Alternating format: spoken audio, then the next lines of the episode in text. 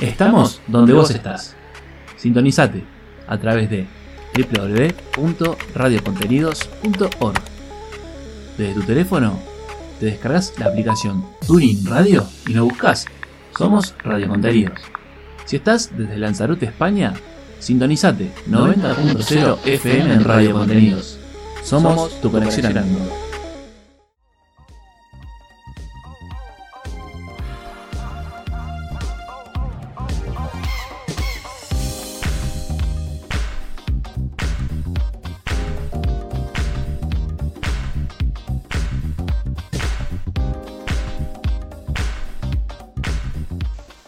Buenas tardes, bosteros y bosteras de todo el mundo. Un gusto nuevamente encontrarnos y participar y compartir esta hermosa familia que es la familia bostera. Por un ratito voy a estar solo, ya que va a llegar en, unos segunditos Gladys Tena y nuestro amigo Adrián Avalovich está con los efectos adversos de la vacuna Sputnik 5, segunda dosis, y Huguito de Simone que está esperando la segunda. Así que ahora se va a, sumar Gladys. Bueno, eh, sin mediar otra palabra, gracias a Radio Contenidos, señor director, bajada de bandera para poder ilustrarnos con el genio de Nadir.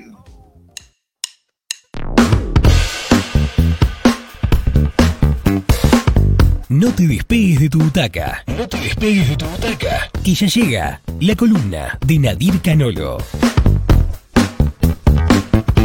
En Radio Contenidos. Tu conexión al mundo.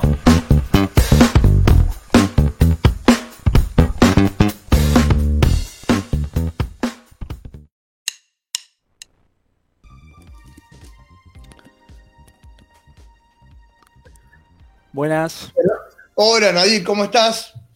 ¿Qué tal, Augusto? Este, un gran saludo para, vos, para, toda la audiencia. Falta apenas un poquito más de una hora para, para el partido de Copa Argentina que va a jugar Boca contra Defensores de Belgrano, 16 avos de final de la Copa Argentina, eh, Estadio Ciudad de La Plata, este, rebautizado también como, como Diego Maradona, ex Estadio Único.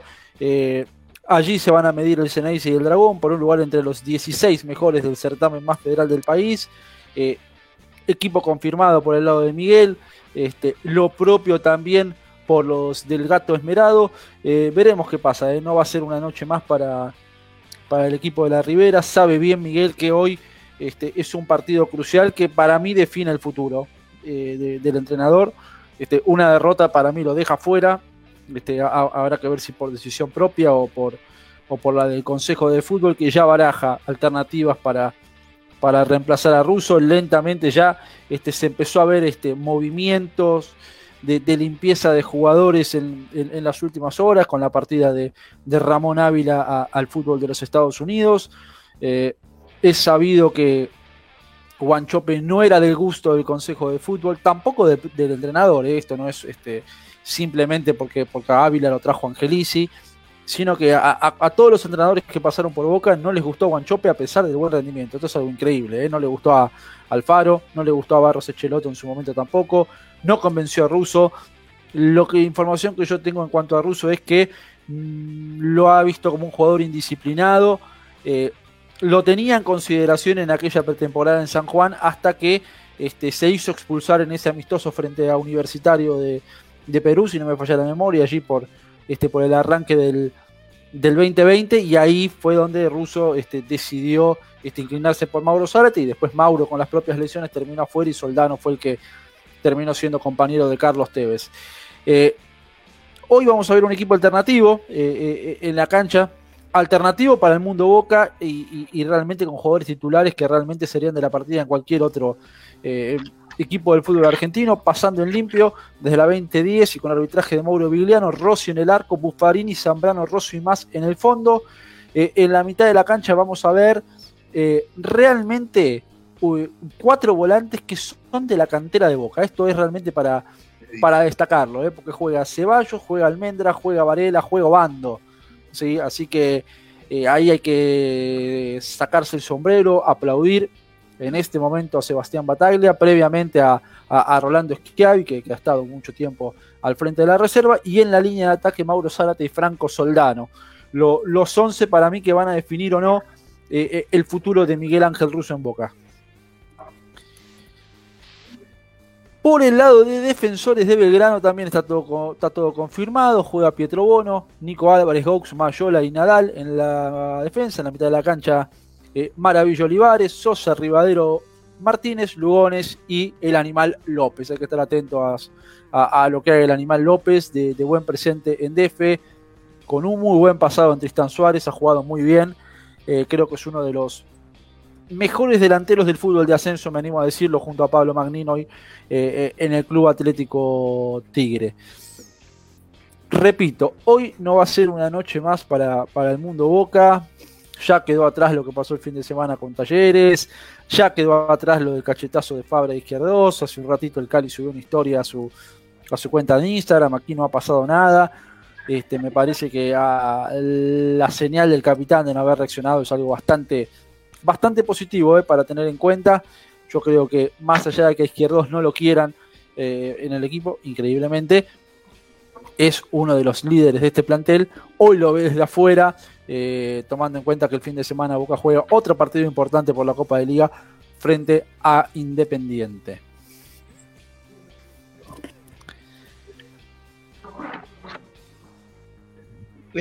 Campo inédito, ¿no, Nadir? Sí, es realmente lo, que está pasando en, Boca es increíble. Son, no, se para de hablar de, Boca eh, en estas últimas horas. Lamentablemente no por lo, por, lo futbolístico, más allá de que jugó muy mal contra, contra Talleres de Córdoba, que, hubo variantes que no, no se terminaron de entender, que Almendra había sido uno de los mejores jugadores del, del medio campo y terminó saliendo en el entretiempo yo entiendo que me parece que la, intención del Consejo de Fútbol es recuperarlo. Era un jugador perdido, es patrimonio del club y que hasta antes de su, de su fuga, ¿no? De, de, Boca estaba tasado casi en 20 millones de dólares, o al menos eso quería este, poner sobre la mesa el Napoli o la, o la Roma en su momento. Así que me parece que eh, algo de eso tiene que ver este, la vuelta de Agustín Almendra al, al primer equipo. Ya fue titular ante la T, hoy va a ser de la partida. Me parece que es uno de los jugadores a recuperar en el, eh, eh, en el medio campo. Pensando en lo que viene, pensando en lo que viene, sacando lo que va a ser el partido de esta noche, que habrá que ver cómo lo plantea Defensores, cómo, cómo se planta Boca sabiendo que Boca ya la ha pasado mal contra equipos de, ascenso en la Copa Argentina, ya tiene tres eliminaciones contra, contra equipos que han estado eh, en otras divisionales, le, ha pasado ante Albois, estando Carlos Bianchi como técnico, perdiendo 3-1 en Catamarca. En la edición de 2013-2014 que gana Huracán, el Globo estando en la, en la B Nacional, hoy llamada Primera Nacional, pierde 2 0 con goles de Guanchope Ávila y, y Mancinelli. Eh, eh, en aquel momento donde hasta incluso Bianchi este, se había reído, parte del cuerpo técnico de Boca se había reído del estado físico de Guanchope y ya ahí eh, empezó a demostrar por qué lo iban a ir a buscar los grandes con, con el correr de los años. Y, la última, y la última eliminación, y tal vez la que todos recuerdan, es el, es el empate de Boca ante Almagro en tiempo reglamentario 1 a 1, con el gol de, de Daniele de Rossi para el Ceneice y para, para Juan Martínez. eh, en el caso del tricolor. Después la, derrota de Boca eh, desde los 12 pasos y obviamente eh, el penal fallado por, por Toto Salvio en la definición de la, de la pena máxima. Tres eliminaciones contra equipos de ascenso, otras contra equipos de primera como Rosario Central eh, eh, en dos ocasiones y dos títulos para, para, el club de la Ribera, uno con Julio César Falcione y el otro con este, el vasco Rodolfo Martínez Robarrena al frente del equipo. Si Boca gana pasa a los octavos de final, este, uno entendería que, en la previa Boca es el candidato a ganar. Si pasa, Atlético Tucumano River, eh, y ahí está la cuestión. Boca quiere jugar con River, Boca no quiere jugar con River. ¿Por qué pone titulares? ¿Por qué pone suplentes? Tomando en cuenta que hoy es un partido para mí bisagra para, el futuro de Boca. Eh, yo creo que una victoria no creo que, que sea dar vuelta a la página, sino que sea calmar un poquito las aguas, al menos hasta el partido contra Independiente. Una derrota eh, termina de detonar absolutamente todo eh, en Brance en 805, en el predio de Seiza eh, y, en más de la mitad del país. Yo creo, Nadir, que al, al, revés de lo que todos piensan, yo creo que a Boca el único partido que le queda cómodo ahora es jugar con River. Es el único que lo motiva, que lo reta, porque después es el único que se concentra, ¿no? que no quieren perder. En lo demás se, ven jugando apáticos. Al contrario, yo espero que se juegue contra River y no contra Atlético Tucumán. Sin duda, pero para eso Boca tiene que ganar esta noche. Eh, es más difícil de hoy que el próximo, quise decir. Yo creo que el partido de hoy eh, eh, es, muy difícil, es muy difícil por, por el contexto, pero por otra parte, los protagonistas que hoy están en cancha son los que menor presión tienen.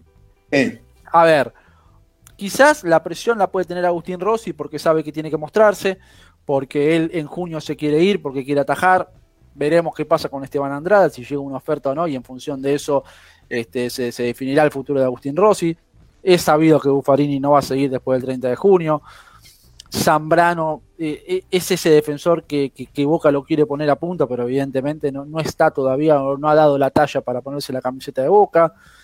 Marcos Rojo se, eh, está dando sus primeros pasos, lleva apenas un puñado de partidos, así que es difícil juzgarlo. Más se sabe que no va, no va a seguir tampoco en Boca a partir del, del primero de julio, al menos por ahora. Puede que haya un pequeño revés con el ex defensor de San Lorenzo. Creen algunos que, aunque haya tenido bajos rendimientos, eh, puede ser una buena alternativa para, para Frank Fabre en el lateral izquierdo. La mitad de la cancha lo que veníamos diciendo. El Changuito Ceballos es un, es un juvenil, se quiere mostrar, sabe que hoy, este, estando en una buena noche, puede marcar la diferencia ante, ante un rival de ascenso. Almendra es el jugador a recuperar. Varela eh, sabe que tiene su chance, porque pelea mano a mano con Cristian Medina en el, equipo realmente titular. Me parece que ahí eh, hoy en día está la, eh, esa puja entre Alan Varela y Cristian Medina. Agustino Bando eh, lo propio sabiendo que tiene que ser disciplinado porque este, ha, sufrido expulsiones en partidos importantes cuando le ha tocado jugar. Y la delantera es la de, la de Mauro Zárate, que creo que él también sabe que se juega muchísimo. Mm. Y Franco Soldano, que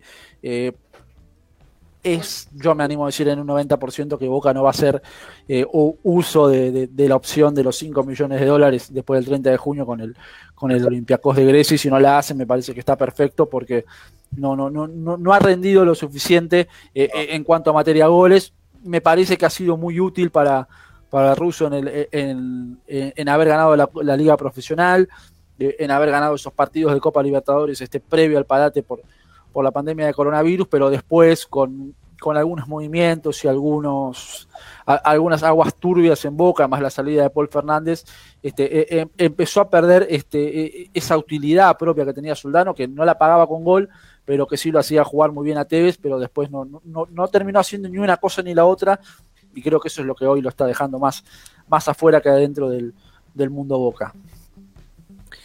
Eh, en cuanto al futuro, cortito, porque ya, ya falta poquito para el partido, eh, ya, ya los equipos están en, el, eh, eh, en la ciudad de las diagonales, ya llegó Boca, ya va a empezar a hacer los trabajos precompetitivos, también está el, el, equipo del Bajo Núñez haciendo lo propio. Boca está tras los pasos de Chiquito Romero para Julio. Es el arquero que gusta en el Consejo de Fútbol, creen que va a caer una oferta por Andrada, creen que puede llegar a caer una oferta por Agustín Rossi y que de esta manera, si esto sucede, que Sergio Romero, que no va a seguir en Manchester United después del 30 de junio, sea el arquero titular de Boca y que Javier García sea el uno alternativo del equipo de Russo por ahora, o veremos quién, quién es el que está en, en esa altura. Lo cierto es que Miguel está, está en la cuerda floja. ¿Cómo? Tenemos tres, Cavani, Rojo y, Chiquito Romero. Tres, tres ex Manchester United. Realmente que me parece que Boca va a apuntar a, a, traer seis refuerzos, eso es la cantidad que se habla, seis refuerzos para después del 30 de junio, para, jugar la, segunda etapa de la Copa Libertadores. Hay que tomar en cuenta que hay parate por la Copa América y que los octavos de final se empiezan a jugar a partir del 15 de julio. Así que eh, eh, en función de eso, Boca va, a trabajar, va a buscar dentro de todo traer jugadores como viene haciendo, ¿no? Donde no tenga que eh, desembolsar grandes sumas de dinero, viendo jugadores que se queden libres o que se les termine el contrato en diciembre y, solamente tengan que indemnizar con muy poco al club, como el caso de Rolón de, Huracán. Esteban Rolón es el volante que Boca va a ir a buscar a partir de julio. Chiquito Romero es el arquero que Boca quiere. Edison Cavani es el delantero que Boca que Boca pretende. Y habrá que ver. Yo creo que Boca va a ir a buscar un lateral derecho. Yo me inclinaría que va a buscar a, Bustos del, de Independiente, el Independiente. Me parece que ya lo de Tenaglia está este, caído, creo que Boca va a ir a buscar por el otro lado. Y hay que tener en cuenta que también tiene a disposición a partir de julio, si así lo desea, este, volver a tener a Marcelo Weigand hoy en, Gimnasia de la Plata. Más allá de que eh, el Chelo está haciendo goles, que, está teniendo una buena actuación en Gimnasia, me parece que Boca apunta hacia otro perfil de, lateral derecho. Me animo a decir que si no Fabricio Bustos, no me, no me extrañaría que también vaya al, exterior a buscar un, un lateral, sabiendo que, quiere jugadores de jerarquía para poder eh, pelear la Copa Libertadores. Viendo hoy el equipo, eh, Boca no, no, es un equipo que entusiasme para, para, pelear la Copa, hay que ser sinceros y hay que decirlo. Eh, no solamente por los apellidos, sino también por el rendimiento. Por los apellidos tal vez sí, porque este es el mismo equipo que llegó a las semifinales, ¿no? Este, que, y que uno pensaba que podía ganarla tranquilamente, pero bueno, después hubo, un montón de cambios, Buffarini dejó de jugar, Paul Fernández se fue, eh, Salvio no volvió a ser el mismo. Hubo, hubo muchas bajas que terminaron de, definir esa eliminación de Boca y obviamente con, con este rendimiento en la Copa de la Liga, eh, eh, empiezan a, replantear este, una, una, limpieza y una renovación casi masiva para, la segunda etapa del año. Ahora, sacando una frase de Adrián, qué triste que un jugador pueda influir y, la falta de sport pueda influir negativamente como la falta de Cardona, ¿no? Que Boca dependa de un jugador, ¿no? Bueno, eso eh, tiene que ver mucho el entrenador. ¿eh? Yo lo, respeto mucho a, Miguel Ángel Russo, para mí es un gran entrenador. Eh, creo que tiene trayectoria y que se ha ganado el respeto en, eh, el mundo Boca por, por haber ganado dos títulos de tres, por haber ganado la Copa Libertadores hace casi 14 años. Pero realmente, ya cuando vos no, le encontrás la vuelta o dependés de un eh, de un solo jugador, me parece que hay algo que, no está funcionando bien. Porque si no era Cardona, era Tevez. Eh, entonces es como que, todo recae sobre una sola espalda y cuando vos tenés que tratar de, que dependa de todos y que tengas ese jugador que, es determinante y que una pelota te puede ganar un partido. Pero si ese jugador no tiene esa pelota para, para ganar el partido, te tienen que responder los, los otros nueve y el arquero bajo los tres palos. Y eso es lo que no está sucediendo en Boca. No, no, hay un funcionamiento hace rato. Perdón. Eh, perdón. Eh. No hay un funcionamiento hace rato y Cardona, este, cuando está encendido, jugás con 12, cuando está apagado, jugás con 10. Y más o menos algo parecido cuando Riquelme estaba en cancha, cuando Román estaba con, con el pie afilado y con, y con la cabeza fresca, jugabas con 12 y cuando no, jugabas con 10 y es un común denominador en, los números 10. Sí, no solamente en Boca, sino en el, resto de los equipos. Y me parece que eso hasta a veces te termina sacando. Pero hoy Cardona eh, ha, demostrado que tiene que jugar. Sí, sí, sí. Y, que, se está recuperando de su desgarro, hablando de Cardona, que, ya le falta poquito. Eh, para mí, eh, para la octava fecha de la Copa de la Liga, este, va a estar para volver, está descartado para jugar obviamente esta noche, no va ni al banco. tampoco va a jugar el fin de semana frente, frente a Independiente por la Copa de la Liga. Así que me animo a decir que a partir de la fecha 8, cuando Boca tenga que enfrentar a Defensa y Justicia, yo lo podría llegar a ver ahí. Yo pondría una ficha para que para que Cardona vuelva contra el Conde Varela. Bueno, bien, bárbaro. Así, por lo menos.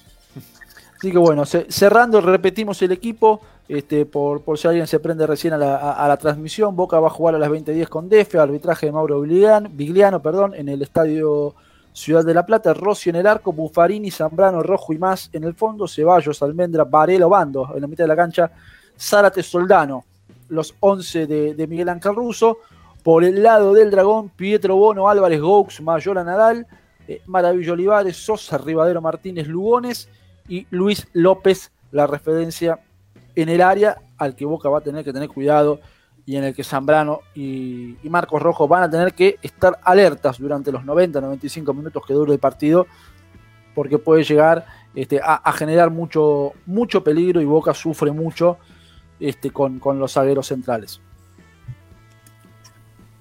Bueno, la verdad que brillante lo tuyo. Ahí siempre. Bueno, muchachos, será hasta la próxima semana. Eh, veremos.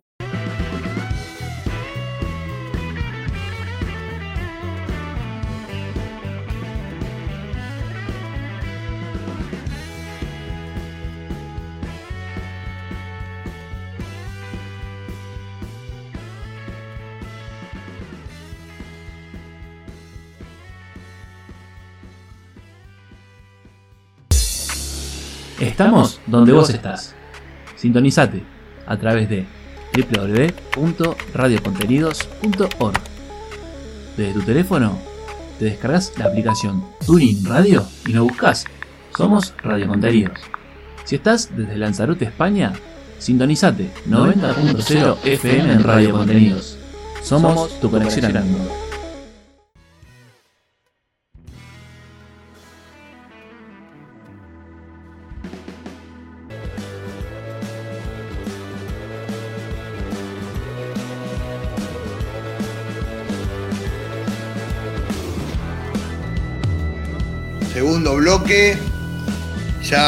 Todo el tren que pasó de información de Nadir. Ahora pasamos un poco al, corazón de boca, a las efemérides, a, a nuestra historia. Así que bajada de bandera, señor director, para abrir la enciclopedia y que salga Hugo de Simone.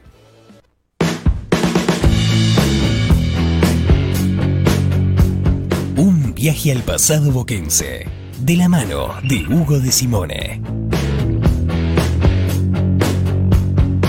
Una semana como esta, en Radio Contenidos, tu conexión al mundo.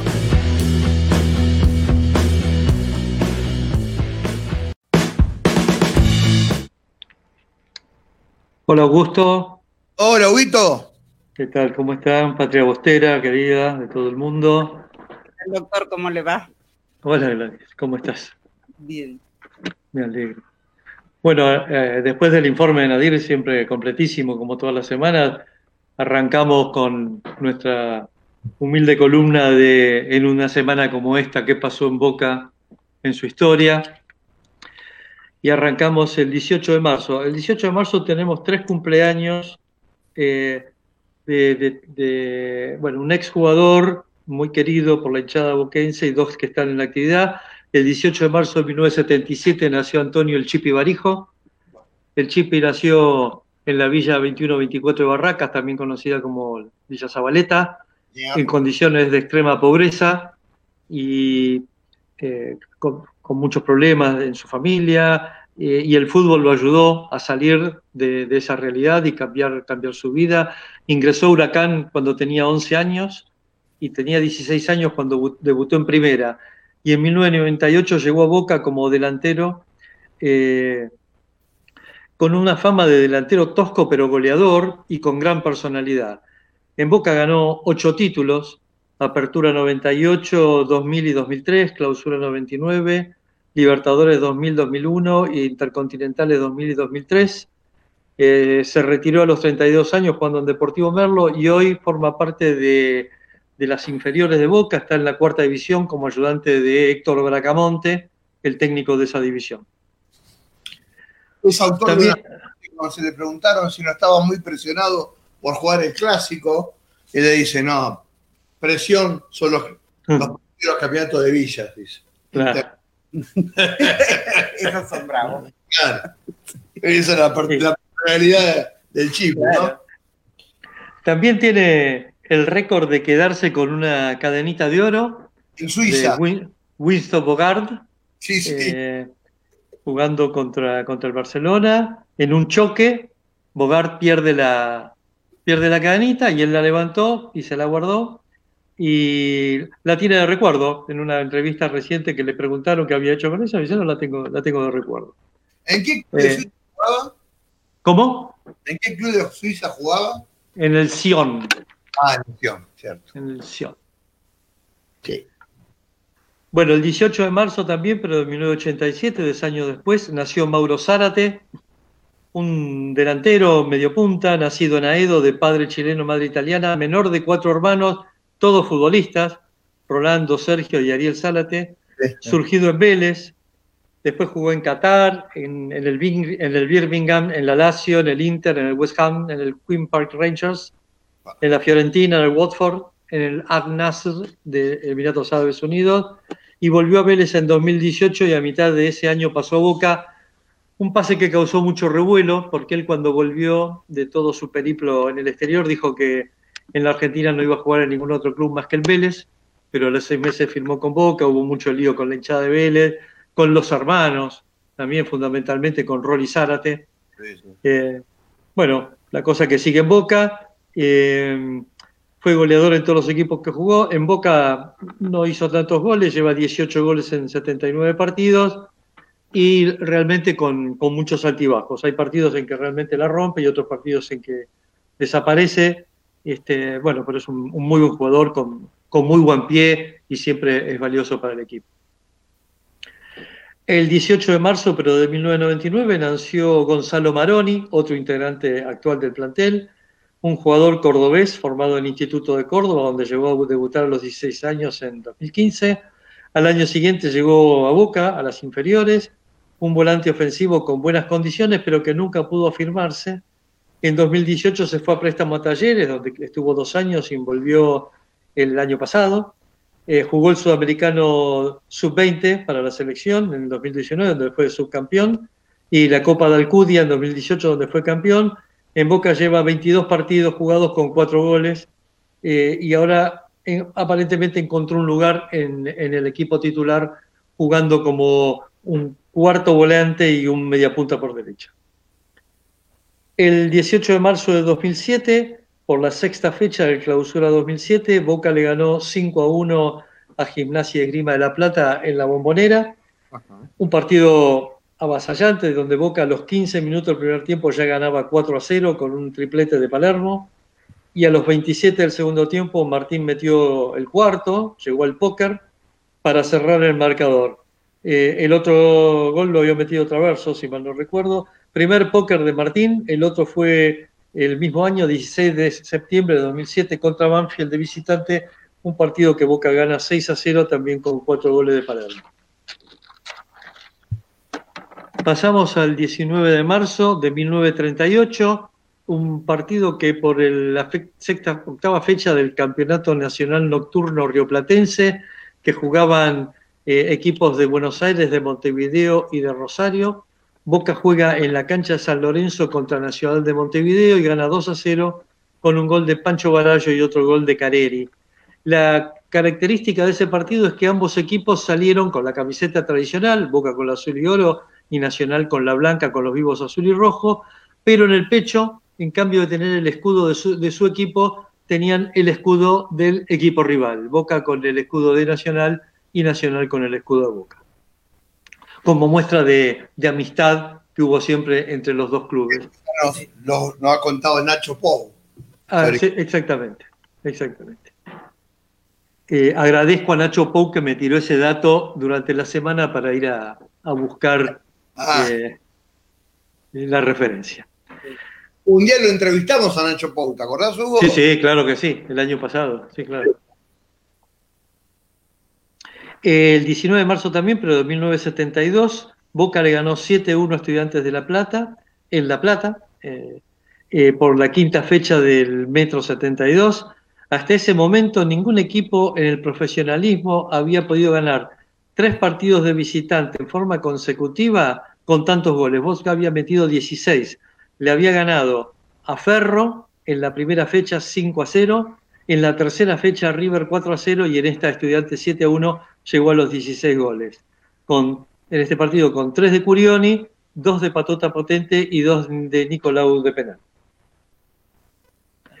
19 de marzo de 1980, por la octava fecha, fecha del Metropolitano 1980, Boca le ganó 2 a 1 a Argentinos Juniors en la bombonera. Fue un partido raro, un partido dividido en dos tiempos. El primer tiempo fue netamente favorable a, Argentinos, que tenía Maradona, eh, con 19 años, lo volvió loco a toda la defensa de Boca. Hizo el gol de Argentinos a los 38 del primer tiempo, pero en el segundo tiempo Boca, con, mucha garra y con mucho amor propio, lo dio vuelta con goles de Koch y Beglio. Algo que, que por lo menos a mi entender, eh, últimamente no se está viendo mucho en el, en el, primer equipo de Boca. La garra y el amor propio que tuvo este, eh, tradicionalmente nuestro club. Ahí está mostrando nuestro productor imágenes de, de ese sí. partido. Sí. Seguimos entonces el 20 de marzo de 1983. Boca le ganó 2 a 0 Instituto de Córdoba en la bombonera con goles de JJ López y de Ruggeri. Y Boca jugó casi todo el partido con uno menos por una expulsión temprana de Cacho Córdoba a los 8 minutos del primer tiempo. Ese fue el último partido del chino Benítez en la primera de Boca. El chino eh, había llegado de Racing en 1973, estuvo 10 temporadas en Boca jugando de titular. Un volante de buen manejo, mucha garra, muy un, técnico dentro de la cancha. Siempre fue rueda de auxilio para, para los defensores y para los atacantes. Al principio fue muy resistido porque era un número 8 o un volante que no se ajustaba a las características del volante de Boca, de, marca y, tirarse a los pies, pero poco a poco se fue ganando a la hinchada. Eh, fundamentalmente en el 81, cuando faltando cuatro fechas para terminar el, campeonato, en un partido muy chivo bajo la lluvia, con Huracán en cancha de Boca, mete un gol desde 40 metros y Boca gana 1 a 0 y se corta en la punta del, del campeonato. Llegó a ganar seis títulos en Boca, el Metro 76 y 81, Nacional 76, Libertadores 77 y 78, Intercontinental 77, jugó 490 partidos con 59 goles. Ese partido que dijiste que fue el último del chino, ¿en qué año decís que fue? 1983, 20 de marzo del 83, contra Instituto de Córdoba en cancha de Boca. Después volvió como técnico, primero como ayudante de campo, después reemplazó a Brindisi cuando se fue Brindisi, logrando buenos resultados, hasta aquel partido fatídico contra el Chivas de Guadalajara por la Libertadores, que Boca empata 0 a 0, y está aquella agresión al Bofo Bautista, bueno, todo una cosa medio bochornosa, ese fue su último partido como, como técnico de Boca. El 20 de marzo de 1993 nació Faustino Marcos Alberto Rojo, el actual defensor de Boca. Yeah. Eh, nació en La Plata, debutó en Estudiantes en 2008, de después Boca. pasó hincha de Boca, después eh, desde chico, sí. Uh -huh. Después pasó al Spartak de Moscú, al Sporting de Lisboa, al Manchester United, donde ganó la Copa Europa el 2016-2017. Después, en 2020, volvió a Estudiantes a préstamo, volvió al Manchester, donde quedó libre en 2020, fines de 2020 y llegó a Boca en febrero de este año. Eh, lleva jugado tres partidos nada más en Boca, hoy va a ser su cuarto partido hoy como titular. Eh, con la selección jugó el Mundial 2014 y 2018, hizo algunos goles en esos mundiales y las Copa América 2011, 2015, 2016 también ganó la Libertadores 2009 con estudiantes. Bueno, es una de las apuestas que tiene el Consejo de Fútbol de nuestra club para reforzar la defensa con la llegada de, de, este jugador con una, con una gran trayectoria.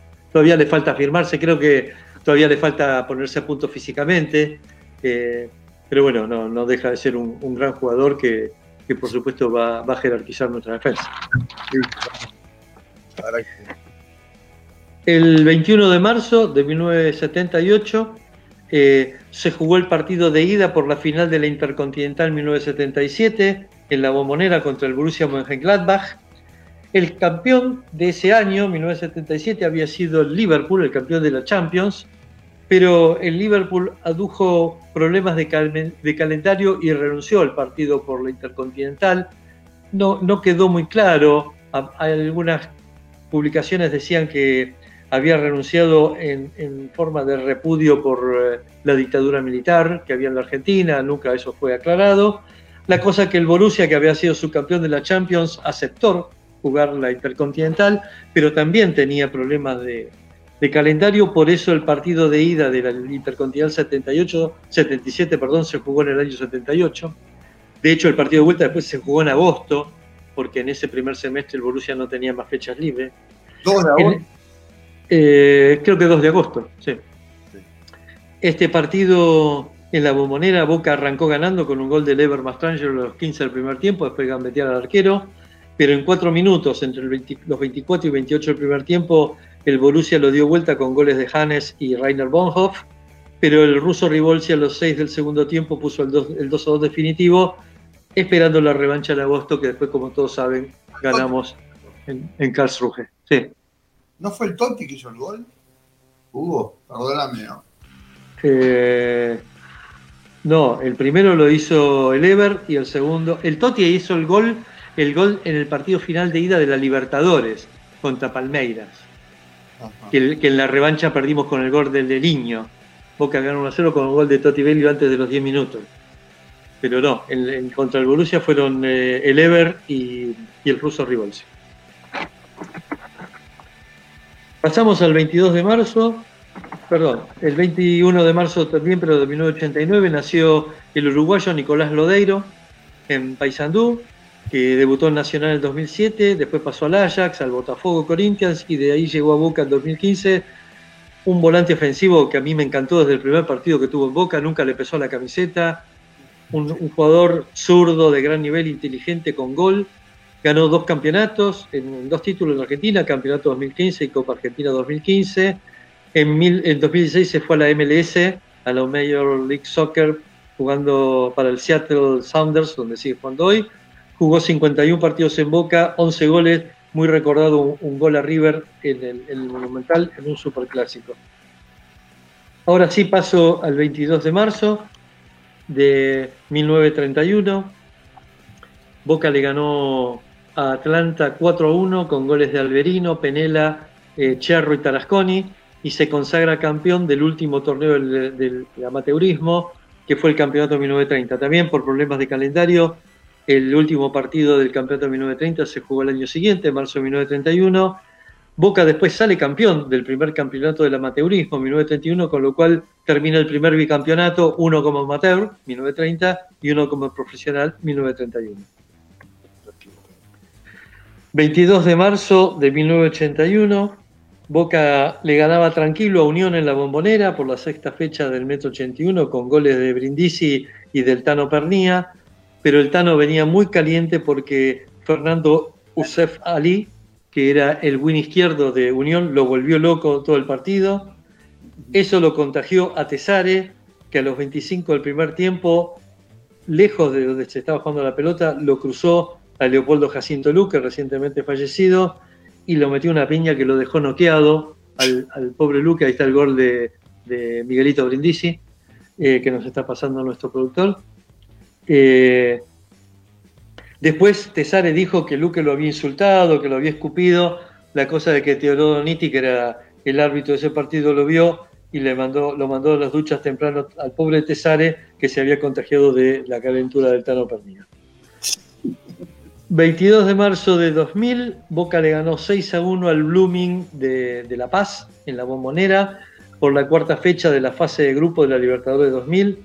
Palermo se había roto los cruzados contra Colón y lo estaba reemplazando Alfredo Moreno como centro delantero.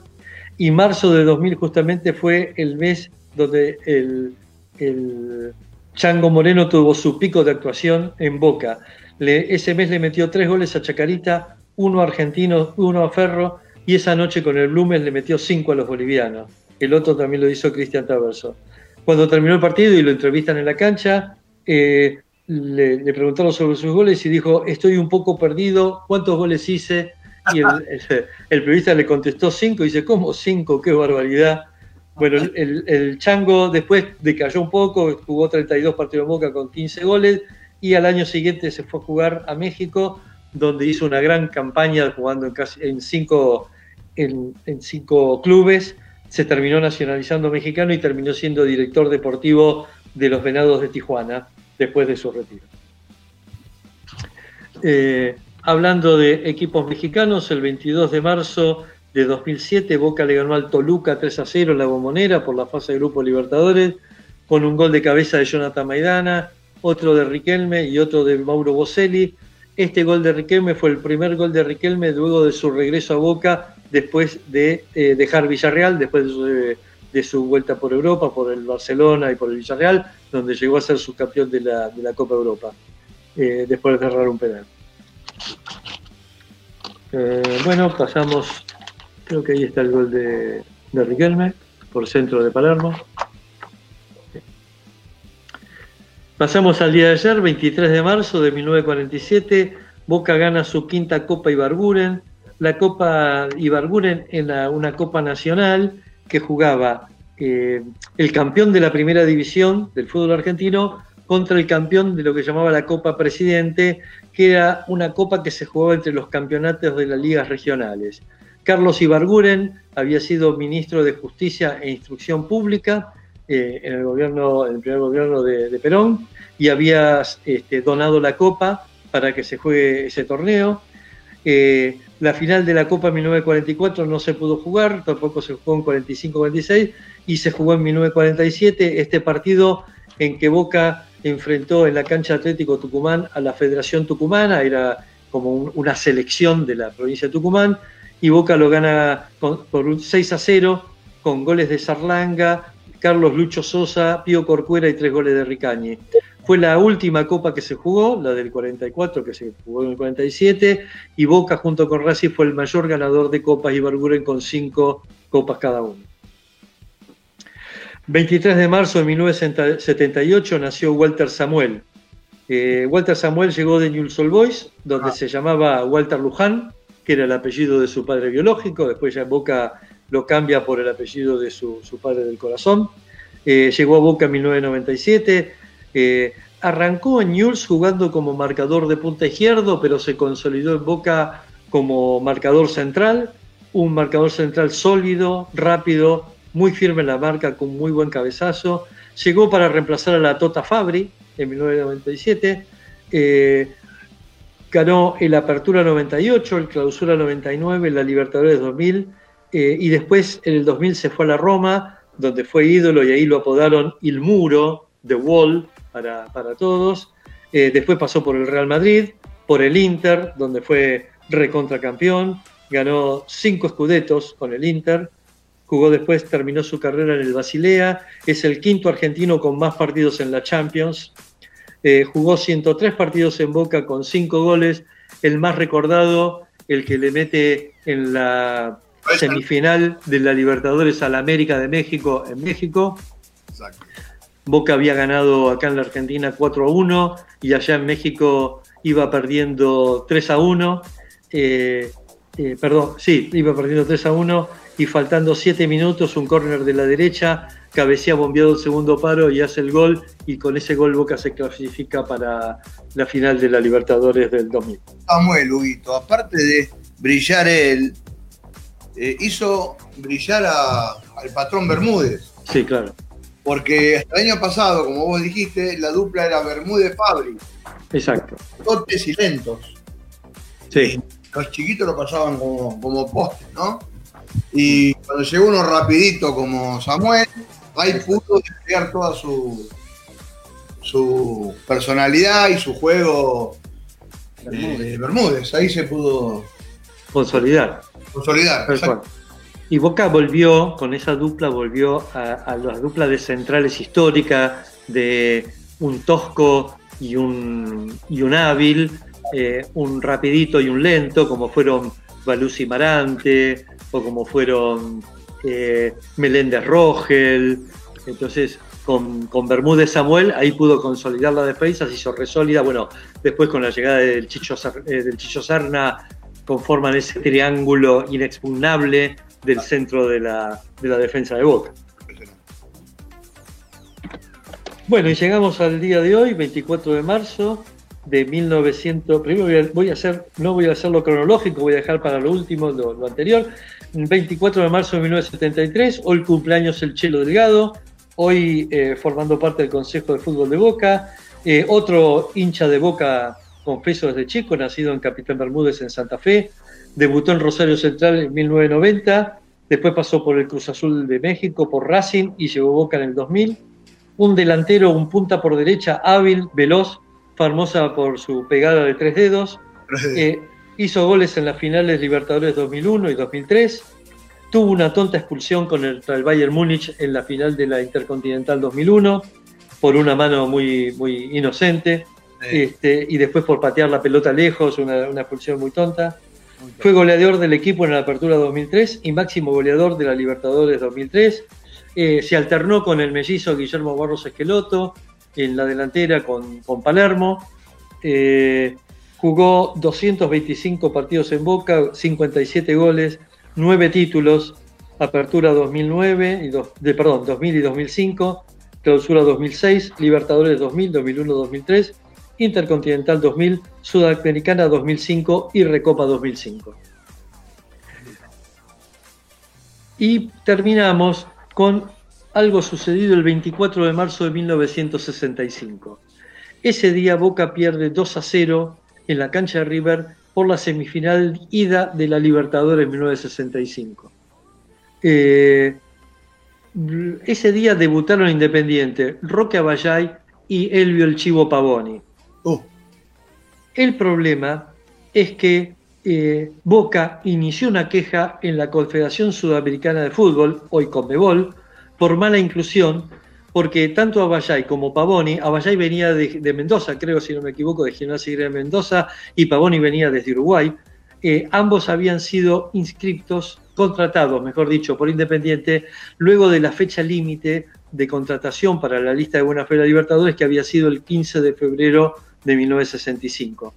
Pavoni fue contratado el, min- el 16 de febrero y Abayay el 17 de febrero. Y todavía no tenían inscritos sus contratos en la AFA y, por supuesto, tampoco en la CSF. Eh, eh, la queja de Boca llegó a la Confederación Sudamericana de Fútbol, que eh, votó a favor de Independiente, con el voto del secretario general de la Confederación, que era Daniel Pisitelli, que era un dirigente de Racing eh, y también era dirigente de la Unión Cívica Radical, el tesorero de la Confederación, que era Teófilo Salinas, que después fue presidente de la Confederación Sudamericana de Fútbol, y, la, y el voto eh, por abstención de Raúl Colombo, que era el presidente saliente de la AFA. Eh, Teófilo, Teófilo, ¿no? ¿Cómo? ¿Cómo? De Leos. Vino Teófilo. Sí, Filófilo, eh, Laos, o Leos, Leos, y después Alejandro Domínguez. Eh, el, eh, el tríodo de, paraguayos de la Confederación. Bueno, Armando declaró, muy, muy enojado, declaró que la AFA era un antro de corrupción, justo cuando había subido el presidente entrante, que era Francisco Perete. Francisco Perete, para los muy jóvenes, era el hermano de Carlos Perete, que era el vicepresidente de la Nación de la gestión del doctor eh, Ilía. Es decir, que venía con una gran espalda política atrás y Armando se los cargó a todos diciendo que la AFA era un antro de corrupción. Y ahí eh, empezó una campaña mediátrica contra Colombo y contra el presidente de Independiente, en ese momento era Herminio Sande, acu- acusándolos de corrupción, porque según Armando había habido una mano negra que había modificado los papeles de los dos jugadores en la AFA para que la Confederación votara a favor. Eh, con el tiempo circuló una versión nunca confirmada que eh, José Eppelboim, el histórico tesorero de Independiente y representante de Independiente ante la AFA, el día que los eh, veedores de la Confederación llegaron a la AFA, había entrado antes de que se abriera el edificio y había podido modificar los contratos de los jugadores para que la Confederación este, pudiera fallar a favor de Independiente. Algo que nunca pudo ser confirmado. Eh, Clarín en esa época tituló esta historia como los 12 días que como dieron al mundo futbolístico, un poco parafraseando la crisis de los misiles de 1962, de los 12 días que conmovieron al mundo. Eh, pero la cosa que la, la Confederación le dio por partido ganado, el partido ganado Independiente, la vuelta en cancha River también terminó 0-0 y Boca se quedó afuera de esa Libertadores, que casualmente después la termina ganando Independiente.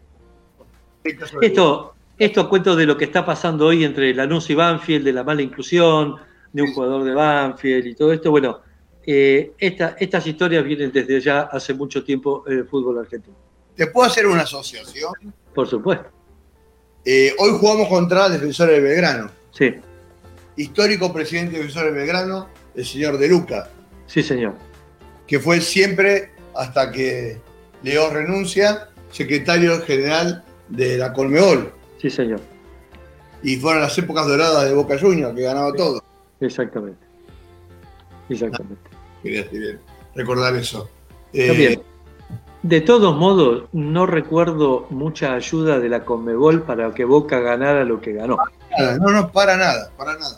Quiero decir que era un argentino que bueno, podría haber para cualquiera, pero fue, justo. eh, creo que Boca tuvo el mejor equipo, con el mejor técnico, y no hubo ayudín, no hubo nada raro. El campeón era el campeón. Exactamente. Eh, justamente al contrario, ¿eh? Eh, más allá de, lo que- de la asociación de Luca Grondona, creo que fue la época de mayor transparencia en la Colmebol, a eso me refería. Seguro. Creo que ahora no, no tengo, tendría- necesitaría a nadie. Creo que en este momento Argentina no tiene un, un alto dirigente en la Comebol, como fue en ese momento de Luca, que era el número dos, era el secretario del, del presidente. Y Sí. tampoco, tampoco tenemos un sillón en la FIFA, Argentina, como sí tuvo Grondona durante tanto tiempo. Que dicen que fue el, el rey sin corona, ¿no? Exactamente, exactamente. Y se, y se notó porque falleció él y cayeron todos, la- todos en cara, bueno. bueno, sí. Bueno, Gusto, termino por hoy mi- mi columna. Hay semanas que son un poquito más ricas, otras que menos, pero bueno, así es la historia. Este, y siempre trayendo recuerdo de la rica historia de nuestro querido club. ¿Cómo se llamaba la novia húngara de Pancho Sá? Eh, Severest Borsi. Hola, hola, hola, hola, no se me vayan todavía. Hola Luis, ¿cómo estás? ¿Cómo va? Bien, bien, Mira, querido. eh, acá chequeando un poquito la grilla que me habías enviado, creo que Sí. te faltó un, un- un hecho importante de A 1991, que Boca le gana 2 a 0 a River por fase de grupos en la Copa Libertadores. ¿Qué día? Del 20 del 3 del 1991. Por ahí Augusto si tiene ahí para... Sí, sí, tiene razón, tiene razón. Cualquiera de los dos que pueda aportar algo también. Me lo salteé, sí, 20 de marzo del 91, Boca le ganó 2 a 0 a River en el Monumental por la fase de grupo Libertadores. Eh, fue el cuarto triunfo consecutivo del Boca de Tavares sobre el River de Pasarela, gran partido de la dupla Batistuta La Torre, ganó con- Boca con dos goles del Bati, uno de penal y otro una asistencia de La Torre desde la izquierda que lo dejó Bati solo en la boca del gol. Eh, con ese partido, faltando dos fechas para terminar la fase de grupo, Boca casi queda clasificado y River casi queda eliminado. Y acá eh, Augusto se va a acordar, esa fue la fase de grupos que en la última fecha Boca juega con Oriente Petrolero en cancha de Boca, que Era- terminamos empatando 0 a 0. que yo siempre lo reivindico porque en realidad a los dos les convenía el empate, tanto a Boca como a Oriente Petrolero. Exacto. Digan que hubo un arreglo para dejar arriba afuera. ¿Para qué Boca se iba a regar a ganar y que era un gol de contragolpe? ¿Para qué los bolitas se iban a regar y que Boca era No, lo más cómodo era no jugarse y con el empate los dos clasificaban. Como decía Naifoy, ¿no? Patear bien, penal bien pateado es gol. Bueno, si vos perdiste partidos y goles en, en otras fechas, Claro. tu- no tenés que depender de Boca en un último partido. Yo creo que si hubo arreglo, pudo haberlo, pero lo, lo que más les convenía a ambos era jugar tranquilos y no jugarse, y, y el empate clasificaba a ambos. Yo le voy a contar algo que pasó en el Mundial 78, que tiene que ver también con esto. Eh, en la fase de grupos, una de los cuatro grupos de ese Mundial, estaban Alemania, Polonia, México y Túnez. Sí. Eh, México venía con gran como gran candidato para clasificarse, pero sin embargo en la primera fecha pierde con Túnez 3 a 1, después pierde con Alemania 5 a 0, y Túnez le gana a Polonia y, eh, perdón, eh, eh, le gana a, Ah, El pelado lato. eh, Sí, estaba el pedado lato en Polonia. Bueno, la cosa es que en la última fecha, Polonia y Ale- Alemania quedó un punto arriba de Polonia. Y si Polonia perdía o Alemania perdía y Túnez ganaba, Túnez clasificaba y los dos quedaban afuera. El primer tiempo terminó uno a uno, llegaron una vez cada uno al arco contrario y el segundo tiempo se jugó en el círculo central. Eh, a ver, estas cosas pasan en el fútbol. Claro. Cuando a vos te conviene un resultado, en la cancha te conviene un resultado. Totalmente. Este, no, no tiene por qué ser corrupción. A Bueno. ver, como dice Bilardo, todos se acuerdan del que gana, del segundo nadie se acuerda.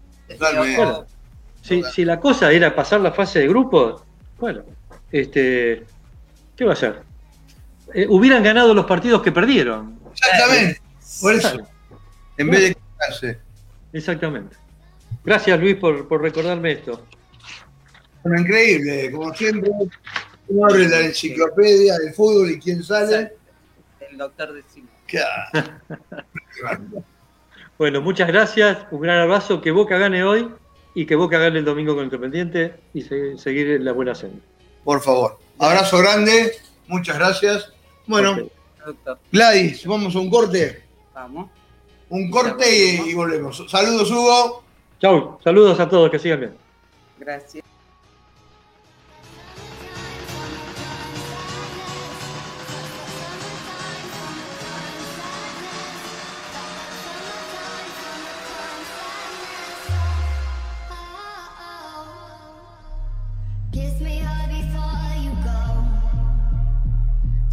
Sadness. I just wanted you to know that, baby, you're the best. I got that summertime, summertime sadness. Summertime,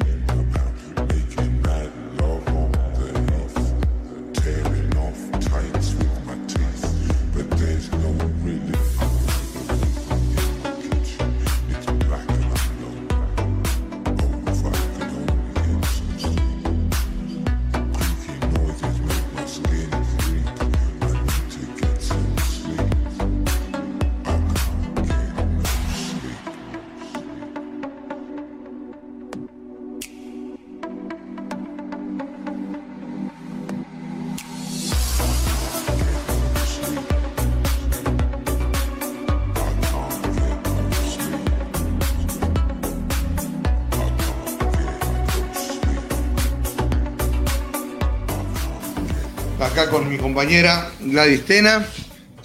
Brillantes bloques de Nadir y de Hugo de Simone. Eh, bueno, vamos a alternar un poquitito, gracias a Teis Sport que vamos a ver partido, haremos un poco los comentarios que estamos viendo. Y tenemos bastante que hablar, ¿no? De la semana de Boca, previa, post y Sí. no sé.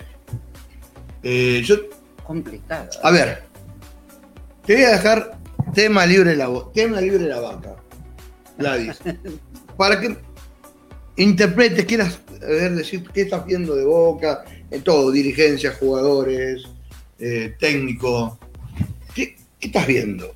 A ver, ¿Qué analizás todo esto? yo estaba analizando ahora cuando el doctor de Simón estaba hablando de, de la historia de Boca y lo imaginaba eh, el tema de la importancia de los clubes en los barrios para los chicos.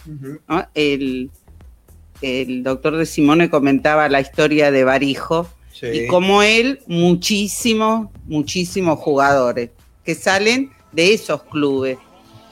Y lo comparaba un poco con lo que está pasando en Boca también y decía, si a veces los jugadores de Boca realmente toman conciencia dónde están jugando, a dónde llegaron y lo que en realidad tendrían que tener en cuenta todo el tiempo, pero me parece que a veces se olvidan, ¿no? El caso de, veníamos hablando del caso de Sí, sí. Izquierdos y Fabra, que esas actitudes que tienen, que ni en el potrero podés hacer, pegarle un cachetazo a un compañero, una, una, desleal, una deslealtad tremenda, de deportiva. ¿no? Con, un, con personas profesionales como ellos, que es una cosa que este, está bien, usted me decía, vaya a saber lo que le dijo, sí, pero no podés reaccionar de esa manera, en algún momento tenés que darte cuenta que después vendrán los arrepentimientos y las excusas, obvio, pero este, y me parece que todo esto que está pasando es el reflejo de lo que pasa a nivel institucional, ¿no? Las mujeres siempre tenemos e- esa mirada de lo que pasa en la casa, los chicos lo reflejan en el colegio. Y esto es un poco eso. Lo que está pasando en la institución lo reflejan los jugadores.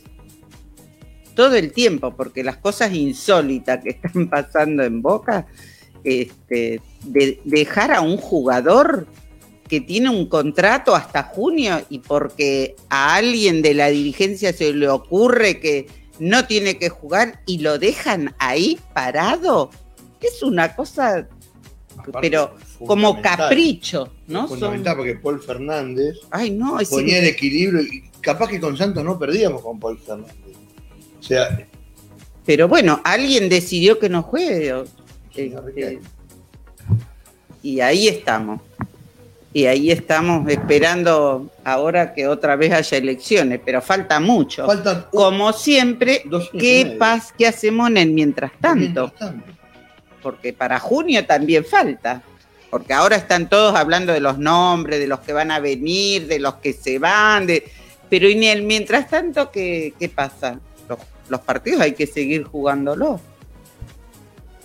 Está eh, la, la institución, la verdad, este, yo no quiero extrañar a nadie, por favor, pero desearía que esto, sobre todo por los socios, ¿no? Que son los que mantienen al club, los que mantienen a los jugadores, a los dirigentes, a todos, y son los que realmente sufrimos. Los socios, el hincha El de hincha. boca, este, es, es una cosa que es un sentimiento tan hondo que tenemos, tan profundo, que estas cosas nos duelen. No todos dirán, hay cosas tan importantes hoy que.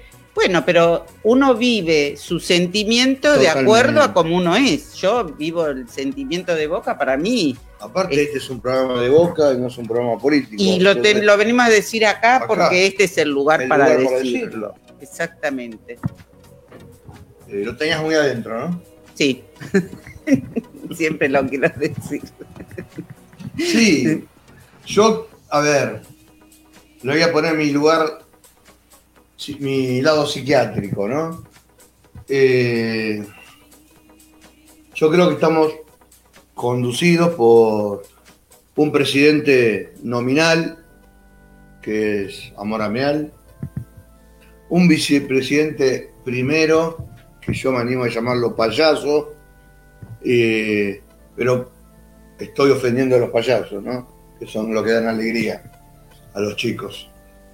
Eh, que dice cualquier cosa. Yo sabe- siempre pensé que Pergolini le iba a poner un pensé- aporte, iba a ser un aporte Yo de, dije, qué de- bueno. de su conocimiento por los medios y por todo.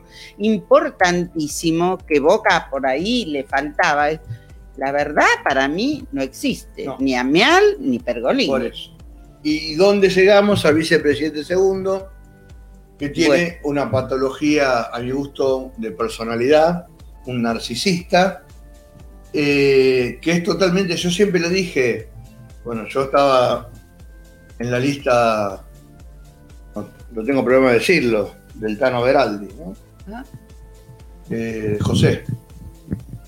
Eh, pero más allá de eso, yo a Riquelme, a ver, yo tengo una historia con Riquelme y con Angelici. Más allá que Angelici es el, el hombre de Macri, Sí, sí, en sí. Boca, que perdimos muchas cosas, que esto que el otro.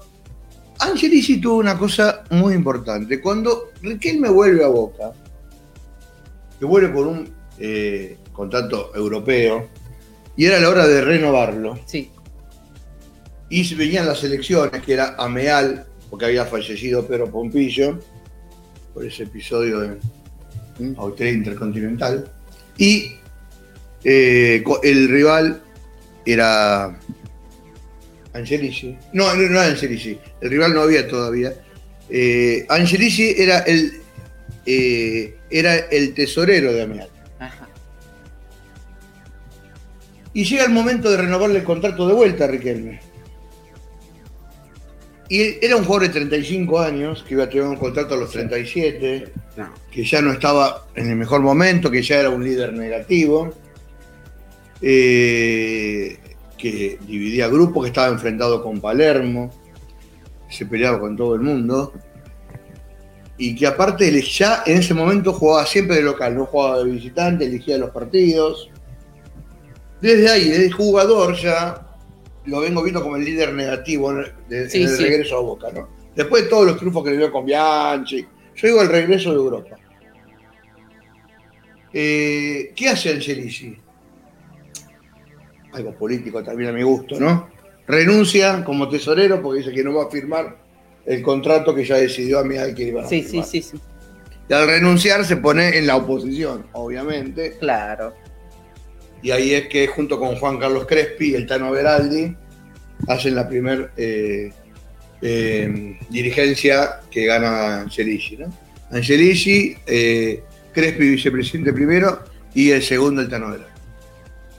Eh, por lo cual, Angelici lo vi como en su cargo de tesorero perfecto. Yo no voy a afirmar este aumento, pero aparte un cargo político porque yo me enfrento porque quiero que vean que yo quiero cuidar al club. No lo vi como así. Y no quedar pegado a una lista que era K, como, como, Sí, sí, sí, sí. como me- Ameal. Bueno, después, ¿cómo, cómo termina Riquelme en Boca? Final de la Copa Libertadores de América contra Corinthians. 2000, no me acuerdo el año ahora. No quiero decir un año. No lo tenemos el doctor de No Simón. está de Simone. Cuando en el entretiempo, en el partido final, en la revancha, era el último partido, estaban empatando ahora íbamos a penales. En el entretiempo anuncia que se retira de Boca. de Ay, fútbol. sí, porque la mamá estaba muy triste. Muy triste. Que había adujo el mismo tema cuando renunció a la Sí, selección argentina. Exactamente. Que renunció porque Sí, la mamá estaba triste. Estaba triste. Sí. Sí, yo creo Bueno, que. cimbronazo y obviamente perdimos ese, ese partido. Digo, obvio. Y En perdimos- ese momento, una noticia así desarticula todo. Yo la verdad nunca pensé que la ambición y el narcisismo de este hombre iba a llegar a, A esto. tanto. Primero, un pirata, un corsario, porque primero negoció con Angelici. Sí. Le pidió 3 millones de dólares para integrar la lista. Obviamente lo sacaron cagando. No, y, ahí, obvio. y ahí arregló con, con Amial. Con Amial. Entonces ya, primero, Yo también alguien que se la elección, ay, por dije, plata, no. ya basta. Después yo dije, "Uh, chau, este va a ser dirigente con esta gente. Cagamos, porque realmente Sí, no, no, no. ese narcisismo que él tiene, yo ya lo había visto. Apostaba a Pergolini porque Claro, decía, sí, sí. puede aportar algo a importante. De los tres apostaba a Pergolini. Pero no. Pero la verdad que y, men, dentro de todos zafan ahora porque no hay público en las canchas. imagínate. No quisiera verlo a Boca en estas instancias Con gente en la cancha. Con toda la razón del mundo, con obvio. Imagínate. Tiene mucha suerte. Bueno, y este señor, que es un narcisista, yo lo dije.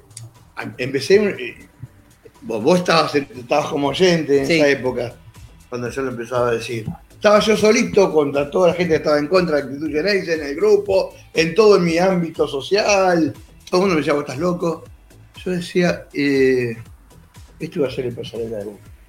Sí, sí, sí. sí. Pasarela, les recuerdo, hincha de boca, eh, cuando era técnico, no quería tener jugadores caudillos. No quería un- Ajá, un, patrón no, no, Bermúdez, claro. un Blayuta. Sí. ¿Por qué? Porque el caudillo era desde, Era él. desde el, desde el banco. Cuando fue presidente, tampoco lo puso Almeida, puso a JJ López, a técnicos Sí, sí, sí. que no tuvieran relevancia, porque el caudillo era él, Era él. desde la presidencia. Sí, sí, sí, sí. Y este hombre, eh, Riquelme, está haciendo lo, lo- lo El mismo mismo. camino. Y yo Y dije, yo creo que él tiene lo el único que nos falta es Sí. irnos a la B, como llevó Pasarela No, a River. por favor. Yo creo que Boca es tan grande que no va a ser más allá de este hombre. Pero este hombre, eh, al contrario de que lo que todos decimos y todos vivimos, que Boca es más importante que Boca y su gente, ¿no? Que Boca es la gente, que los jugadores, que los técnicos, eh, que los empresarios, que eh, los Todos entrenadores. ellos van pasando, pero Todos la pasan, hinchada pero es la que es queda. lo que sigue, ¿no?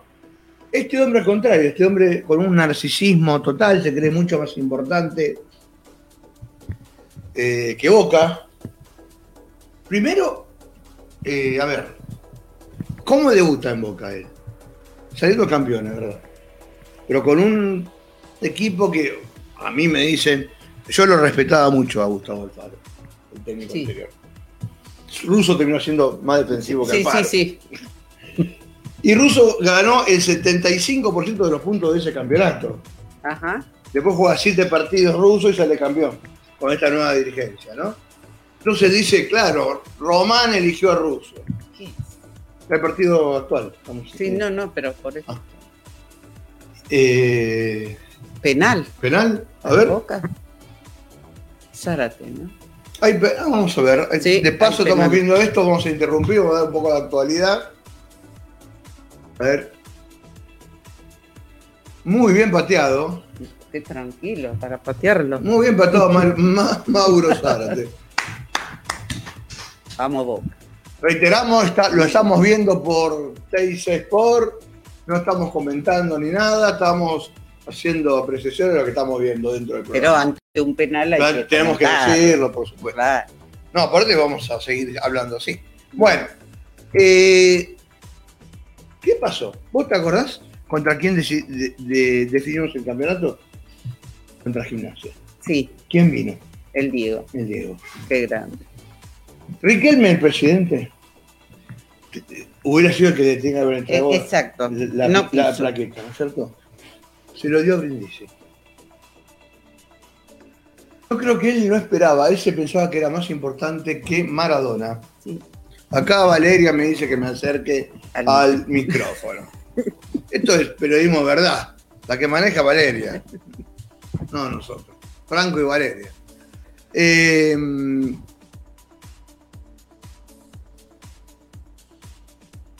él siempre tenía como que él era- se sentía más importante que Maradona. Y para él la cara, cuando todo el estadio lo, Lo ovacionó, él no se esperaba eso. No, no, no. No Semejante ovación. No lo esperaba. ¿Y después cómo se define? ¿Con un gol de quién? Ay, no, ¿Quién hace el gol del campeonato? Gladys. ay, no me El. Apache. Carlito. Cuando Y- lo fue a y lo- saludar. Y lo, muestran, lo muestran en el palco a Riquelme. Ri- Tomando Riquelme tomando mate sin gritar el gol.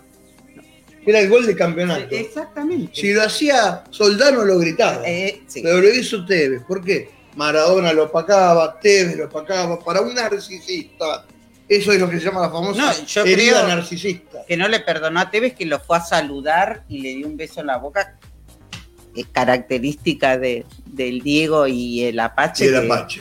este, hay eh, jugadores que tienen determinada amistad y da para eso y bueno, este, pero a él le molestó profundamente y se le se- en la se cara. en la cara, sí, sí, sí.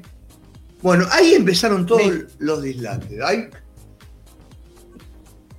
Eso es una. eh, no sé quién, quién inventó eso, Eh, no, Eso hace un, un par de años Sí. que se inventó de poner. de acostar Porque justamente. Car- Cardona le hace un gol el último partido que jugó de tiro libre así, por abajo de la barrera. Entonces, como hubo, hubo goles así, eh, Boca inventó eso, de poner uno acostado. Eh, bueno, empezó a tener dificultades con jugadores, por ejemplo. Boca había comprado a Kevin McAllister, sí, que era un jugadorazo de Argentino Junior. sí, Lo tenía para un año, préstamo.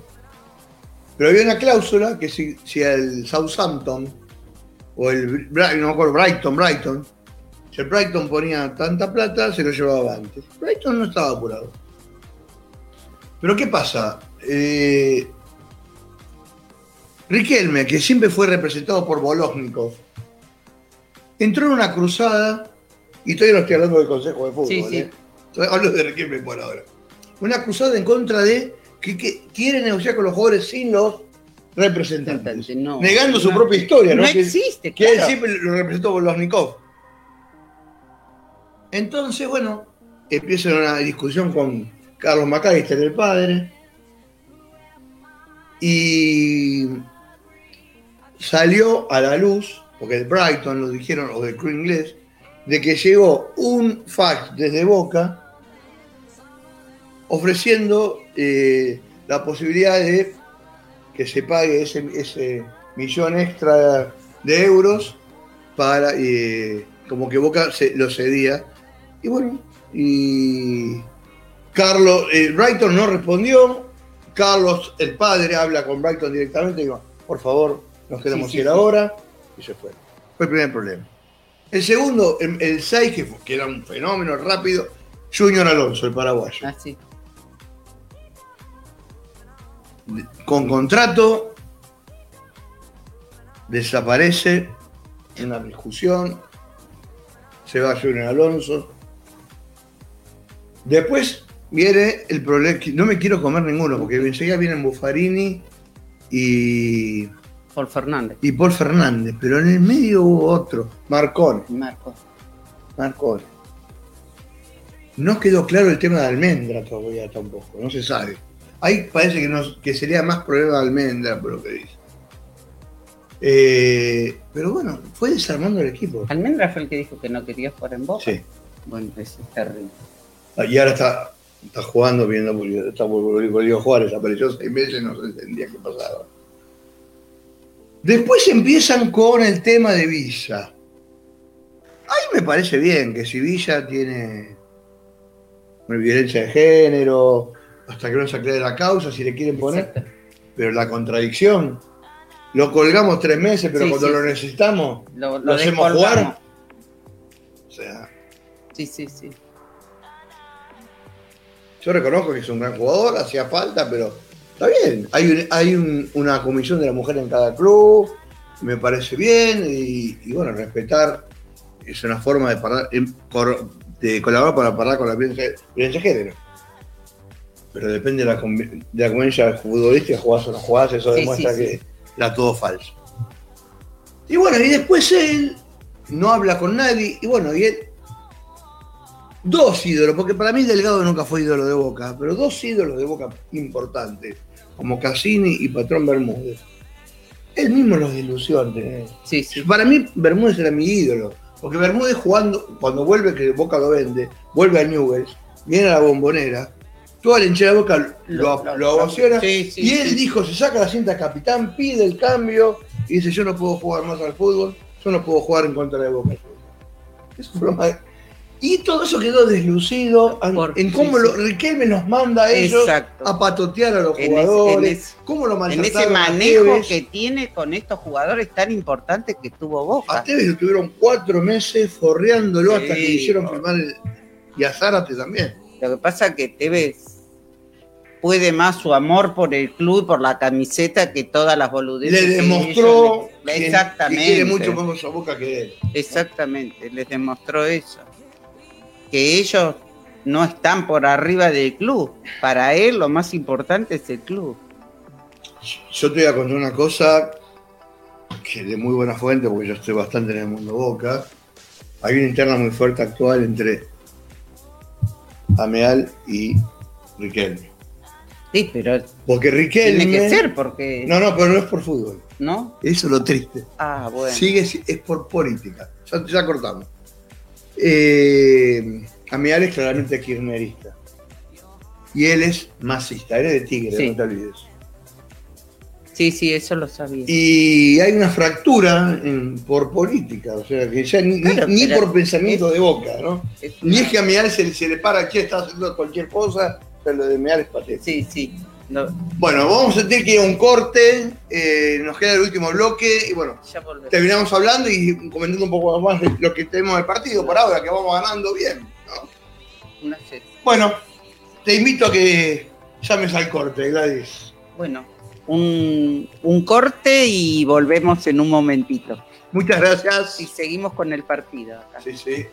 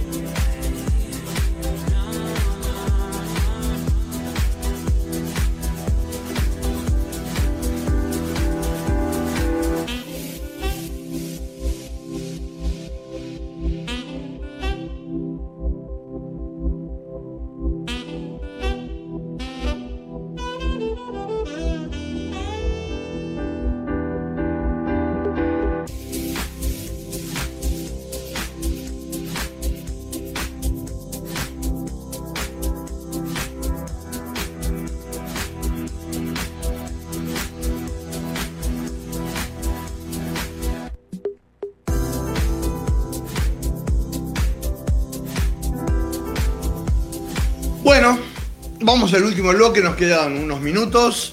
Eh, bueno, como vamos a informar que Boca, seguramente ustedes lo están viendo cómodamente en su casa mientras nos escuchan a nosotros. Boca está ganando 1 a 0. Cosa rara últimamente que empiece ganando bien con gol de Mauro. Ojalá sean buenos augurios. Sí. Lo, lo que vi recién, vi recién, eh, me sorprendió. No sé si lo llegaste a ver. Se hizo una encuesta. ¿Quién tiene que ser el nuevo de Boca? El 9 de Boca. El 47% dijo Guanchope Ávila.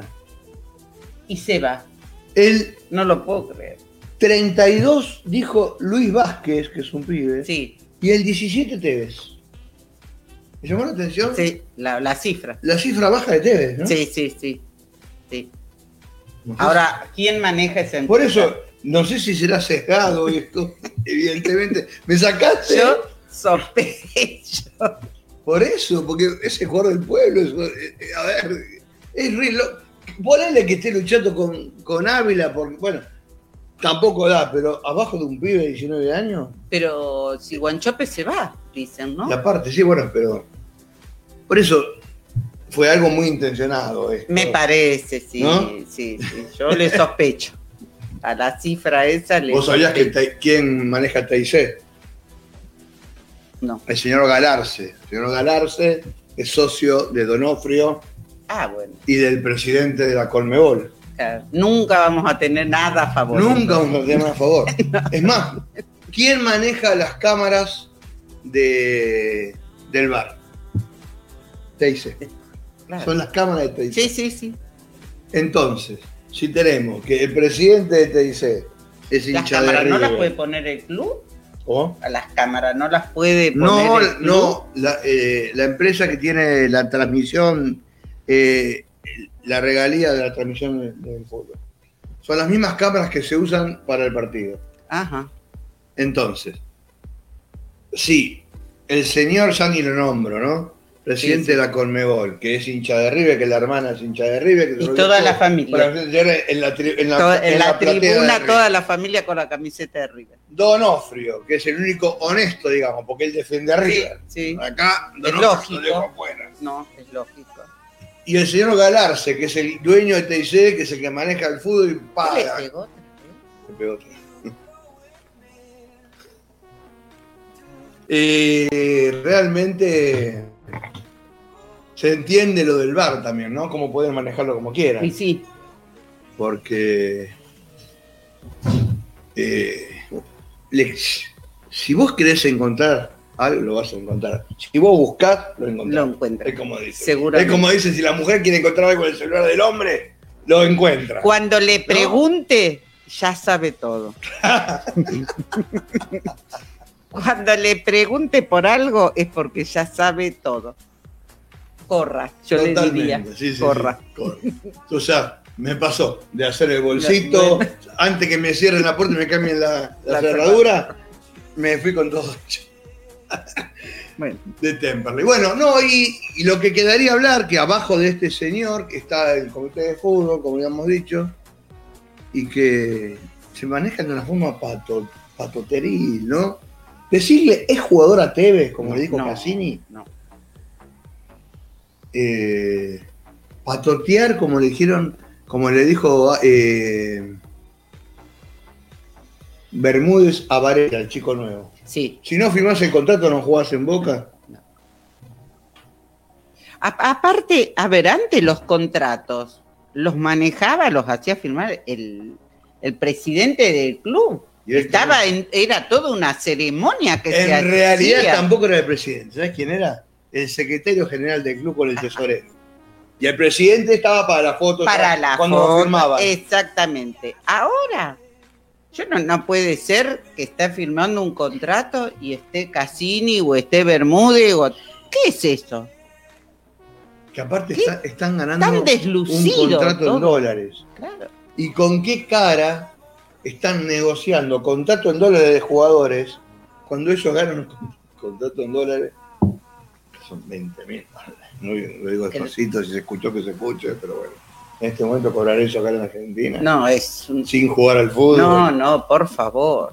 por solo ser Con la miembro de una comisión de fútbol, cuando en realidad el que está, es- está gratis como dirigente. Es, en- es algo obsceno, creo. Es algo obsceno, totalmente. Y bueno, y ahora yo tengo un enfrentamiento, obviamente, histórico con Ruggeri, hasta que com- comenté que casi me ve la piña, que se Sí, escondió atrás de la falda de la mujer allá en, en Rodillo de Costanera, cuando le dije que era un traidor. Eh, pero ahora comparto lo que dijo Ruggeri. Ruggeri dijo eso que venía, venía diciendo yo, porque a mí no me escuchaba nadie. Sí, sí. Pero Ruggeri dijo, eh, Riquelme se está transformando en el pasarela de Boca. Sí, sí, sí, lo Me escuché. sentí tan identificado, ¿no? Claro. Bueno, ¿qué podemos decir del partido que estamos viendo? ¿Vos qué decís? Mira, Este, Los chicos Claro. le están a- a- a- algo le están frescura. haciendo partir. Y están dando frescura a, Boca, ¿no? O Y- sea, sí.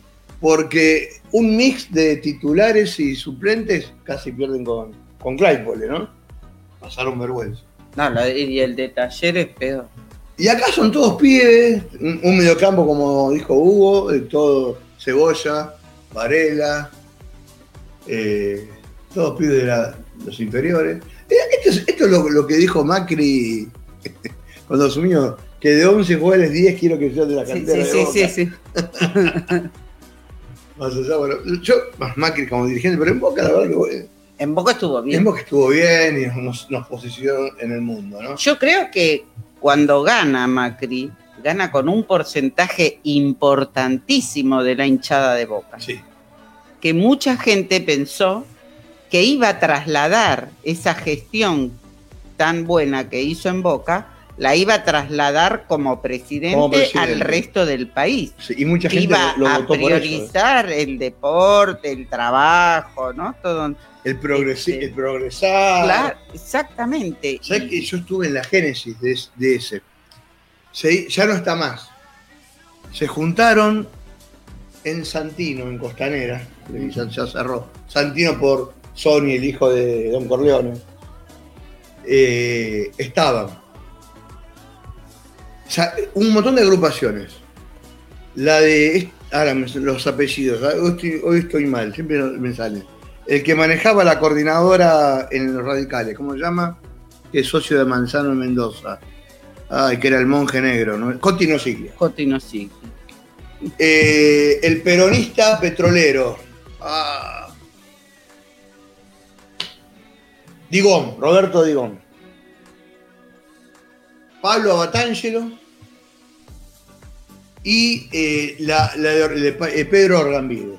O sea, cuatro eh, agrupaciones distintas Sí, se juntaron en una que no tenía agrupación, no tenía Macri una agrupación, sí. se juntaron y ahí hicieron la movida de Macri presidente.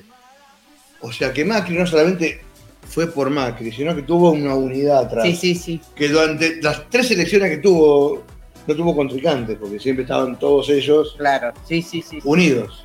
Y la verdad que Coti no sigue, que un operador político, sí. la puta madre, Roberto Digón.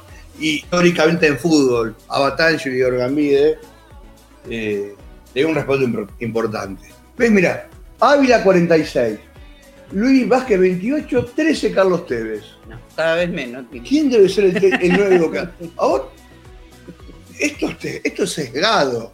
Yo no puedo creer que hinchas de Boca voten. Ponele segundo, por lo menos. Tre- vein- No, no, no. Esto me parece que es armado. Perdone, ¿no? Pero bueno. Eh, bueno, ¿qué nos, nos queda por hablar? Sobre, ya hablamos del partido Boca River. Eh, muy doloroso hablar del partido Taller, Boca Talleres en la cancha de Boca. Muy, muy doloroso. Para olvidarlo. Hasta el ¿eh? gol de Boca fue Ese hecho por sí. Talleres en contra. No, bueno, ni hablar de eso. Eh, es lo que decíamos al principio, como un jugador, la falta de un jugador puede condicionar el juego del, el fútbol del equipo. Eh, Ahí se vio claramente, claramente cómo, este, la, cómo se transmite lo que está pasando a nivel de club en, en los los jugadores. Cómo afecta todo Esto ese de que vos desorden. marcaste tanto, ¿no? Izquierdo, que- bah, todo el mundo, izquierdo, Fabra, No, tremendo. tremendo. Estas cosas se pasan, pero en, La falta de disciplina, pa- pasan de, en un de entrenamiento, respeto. de- pasan, en, pasan en un en un vestuario, pero no pasan No en la en la cancha. cancha. No en la cancha. Pero cuando desde arriba está todo desorganizado, No puede, no, no. Así, yo cuando usted empieza a armar desde arriba y pone mal, bueno, todo lo que va para abajo, todo se pone mal. hablamos de Riquelme, del Consejo de Fútbol, de los jugadores, falta hablar del técnico. Ah, Con el técnico yo tengo mi respeto. No, no, por eso. ¿eh? Por eso, tipo con mucho respeto. Yo quiero, voy a ser lo más ecuánime posible. Primero le agradezco porque nos dio la sexta Copa Libertadores de América, en el 2006, 2007, 2007. que perdimos, perdimos la final contra el Milan 4-1. Le, le agradezco los tres torneos que nos hizo ganar, ¿no? El que agarró, que vino con el, el equipo de Alfaro y después el Maradona y, el- y último. Pero yo creo que entró. Él viene con un problema de una enfermedad terminal. Sí, sí. Empezó a jugar un fútbol más mediocre como el peruano, el paraguayo Que no aportan que no mucho. aportan mucho. Y yo creo que cuando Riquelme lo convoca, hay como un agradecimiento o algo. Y empezó, Personal de él. personal de él, claro, como que. Y eso, cuando, cuando está el enfrentamiento, Consejo de Fútbol Riquelme, jugadores, los jugadores ya no lo respetan a, a Ex- Russo. Exactamente. Porque Russo no se puso del lado de, Pero los- de no. los jugadores. Tendría que haberse puesto. de- Es- Lo que pasa que, bueno, El arreglo que hizo con este, con Riquelme lo debe tener que respetar también. Pero es pactar con el diablo, porque Pero exactamente. Hoy hubo una cumbre ruso-riquelme. Sí. Y es para un aumento de sueldo, no creo No, que, no. no creo que haya sido. No, no. Si, si no es para una salida elegante, para retarlo, mm, tampoco, Tampoco. Porque no lo puede retar. Ni para retar, ni para. Yo creo que es para organizar una salida. Para recomendarle a algún jugador, tampoco. tampoco. Para porque, mí, porque ellos se manejan independientemente de él con todo lo que hicieron. para mí la, este, lo que va a buscar es una salida elegante por, por lo que significó Russo como director técnico en Boca, Exacto. no ahora, sino antes también. Yo creo que va, yo creo que sería, yo creo que va a ser antes del inicio de la Copa Libertadores, para abril. Ya, usted dice, Yo creo, no creo que, porque el contrato termina en diciembre. Yo no veo, salvo que saquen a los 8 o 9 jugadores que están enfrentados con Russo, menos, menos los colombianos todos, sí, sí, están todos muy dolidos con Russo, eh, que los saquen y que hagan una limpieza y que, y que hagan contrataciones porque después hay que reemplazar a esos jugadores. ¿eh? exacto. Sí, sí, sí. Y sí. tienen por que- mejores. Y por mejores. A ver, estamos hablando de Boca. ¿Y dónde los sacas? Porque del fútbol argentino, mejores que estos jugadores no hay. No, Y de afuera, tienen que y los de afuera no quieren. no venir. quieren venir porque quieren- Ah. están en una, economía donde pueden comprar 200 No, no. dólares la Baicora en, en pesos o dólar oficial. si bien lo que está pasando a nivel mundial, este, en todos lados se está resintiendo el tema económico, no es solamente acá, No, pero acá ya veníamos mal y ahora estamos peor. Por eso. Este, Por eso Isla no vino, Cavani me reservo que venga. Eh, si viene debe venir alguno como Rossi, que era su pasión me- me sacaste, venir a, Daniel, me a sacaste- jugar, Daniel de Rossi vino acá a sacarse el gusto de jugar el de fútbol. jugar en Boca. O Daniel Osvaldo. Sí, no, no, no, Daniel no. de Rossi es, la verdad, eh, hasta la esposa, la esposa Y quiere ser director técnico de de Boca. Boca. Sí, sí, sí. La esposa que no quería venir a la Argentina quedó apasionada con Boca y quieren venir a vivir acá. Se, se tuvo que ir incluso porque tiene un problema de un matrimonio Sí, sí, anterior con un hijo de ese matrimonio anterior, una hija. Por eso tuvo que ir. No, Ve, Las mujeres cuando se Siempre, meten en el fútbol siempre, siempre, es un despiole. siempre, Sí, Así que bueno. ¿Cómo estamos de tiempo, Valeria? que está tan callada. 10 minutos. Diez minutos. Bueno, Muy bien. estamos en 37 minutos. Boca 1 a 0. Gol de, de Mauro de penal. Bueno, Soldano sigue jugando sin hacer gol. Lo pone con los pibes. Es increíble, ¿no? Que en, en Boca un jugador como... No, la verdad que cuesta creer esto. Otro tema Pero bueno, es el tema Zambrano. sí. Es tristísimo. Zambrano lo compró Bermúdez. Es propiedad de Bermúdez. No es de Boca. Está bien, su Lo- negocio lo puede tener. Está pero- bien, pero están No, haciendo jugar no, en el lugar donde claro. jugar el fútbol para ponerlo en vidriera y para venderlo. Y como están diciendo bien los chicos, otro de Mauro. Pues no están repitiendo el. No, estaban repitiendo. Y Están entrando. como bien dicen todos, Zambrano está siempre en la foto del gol. Está Sí. la pelota adentro y Zambrano mira- mirando la Mirándola. pelota. Con River fue terrorista. Terrorista. Él y Andrada No, no, no. fueron terroríficos. Terrorista. Entonces, volvemos de vuelta, ¿no? Eh, todas cosas oscuras. Pero en, en otro momento, en, este, un jugador como ese en Boca no No existía, existía, no existía. lo- sea de quien sea. Meléndez Calderón, obviamente el mejor dos que tuvo Boca. Meléndez Calderón peruano, Zambrano peruano. Meléndez dijo, yo no entiendo cómo este jugador está jugando en Boca. Pero no ahora, ¿eh? Cuando vino. Cuando vino, Cuando vino. No sé cómo llegó. está jugando en Boca. Porque hasta es suplente de la selección peruana. Ah, Perdió el, el lugar, sí. Eh, entonces pasan un montón de cosas, negociados, narcisismo, pata, patoterismo. lo de Buffarini, otro. Buffarini y Jara, otro más.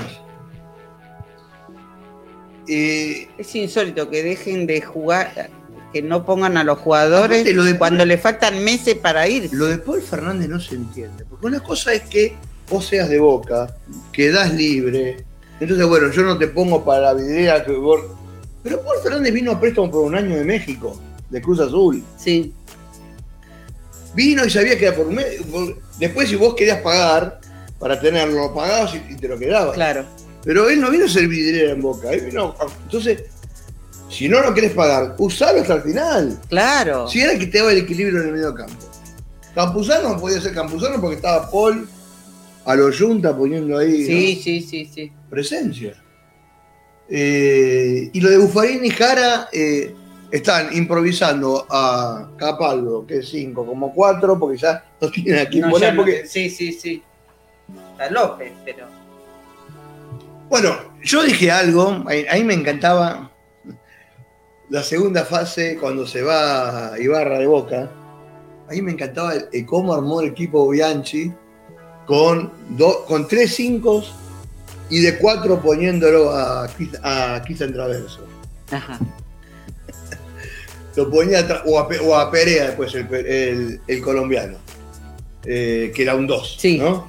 Pues, Entonces yo ahí dije, bueno, por lo menos yo lo pondría a Licha, a Licha López de 4, como, como de 2 a Izquierdos, de 6 a Marco Rojo, y bueno, y de 3 a Fabra, más, el que sea. Fabra, bueno, estaba sacando todo. Pero a mí, yo Licha López yo no lo dejaría afuera No. menos por Zambrano. Eh, Licha López tiene, aparte de sacar, de, ganar con la cabeza en la defensa, gana en el ataque. Sí, sí, sí. Los, los centros de Cardona con los goles de cabeza de Licha López se repiten cinco veces en 15 fechas. Eh, Ahora, ¿por qué no se tiene en cuenta ese, eso, no? y porque hay que un. se cambia tanto la- el, el sistema de juego todo el tiempo. todo el tiempo. Por eso que yo voy a decir genio ruso, sí, es verdad. Pero no está en el momento de, de poder. No, No tiene poder. No, eso, no, no. Eso es lo que yo quise. A ver, no tiene no decisión. estoy me hablando, no estoy hablando mal de él, digo que no tiene poder. tiene decisión. Está manejado por Riquelme a través de esta gente del Consejo de Fútbol. Eh, ¿Se supo algo de la reunión de hoy? No. Con Riquelme no, No. trascendió nada. nada, nada, nada, porque tampoco la busqué. Vos- Después voy Sí, a, voy a googlear. Voy a después. googlear a ver qué pasó. Eh, no sé. Ni le vi la cara, no le vi la cara todavía al técnico tampoco bien. Pero ahí tenemos nuestra, nuestra productora ejecutiva, Valera Galla, que nos va, va a googlear reunión. No, eh, está con el tiempo. Está con el tiempo, cuatro minutos, sí. Eh, bueno, conclusión. Tenemos cuatro minutos.